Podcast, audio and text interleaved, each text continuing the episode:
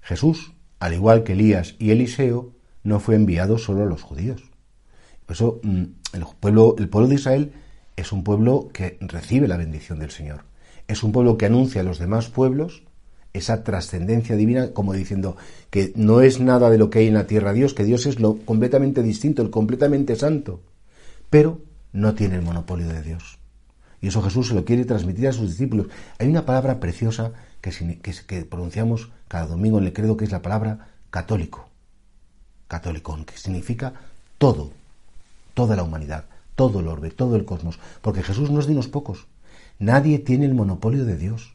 Los católicos tampoco, la Iglesia tampoco. Pero es verdad que participamos de esa revelación divina en un grado muy grande, por su misericordia, no por nuestros méritos.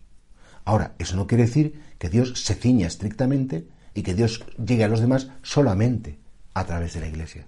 La Iglesia es el cuerpo de Cristo. Y Dios se revela y da su gracia y los sacramentos a través de la Iglesia, pero Dios tiene tantos caminos para llegar a las demás. Y por eso, primero, no tenemos el monopolio. Segundo, Dios puede llegar a los que antes llamaban gentiles, nosotros ahora llamamos no creyentes. Y es verdad que a veces cuando se nos muere alguien, pues que no iba mucho a misa. Cuando fallece alguien o tenemos alguien en la familia, pues que aparentemente pasa de las cosas de Dios.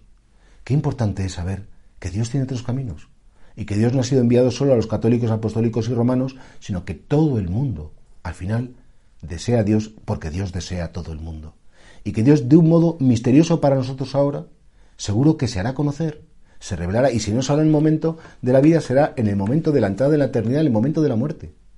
Y por eso nosotros, que no queremos ser o tener la exclusiva de Dios, le pedimos cada día, Señor, manifiéstate a todos. Especialmente, hombre, nos preocupan nuestra familia, la gente que nos resulta más cercana, que nos encantaría que estuvieran llenos de Dios. Nos encantaría que, que, estuvieran cada instante disfrutando de Él, que estuvieran pues gozando de su gracia, descansando en su paz, sabiéndose perdonados, alentados en sus debilidades, si es que Dios es una grandísima riqueza, si es que Dios no quita nada, lo da todo.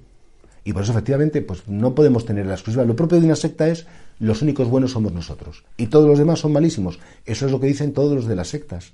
Una persona que pertenece a una secta desprecia a los que no son de la secta. La Iglesia Católica no es una secta, ni nos comportamos como tal, sino porque sabemos que todo el mundo está sediento de Dios, queremos. Y si no es a través de nosotros, a través de lo que haga falta, pero que Dios llegue a todos los corazones. Y claro, pues eso es lo que pedimos cada día, que, el Señor se manifieste, que el Señor se dé a conocer y que, por supuesto, las almas, cuando se encuentren con Cristo, pues que le acojan y le admitan no es solamente el Dios para el pueblo elegido, es el Dios para toda la humanidad.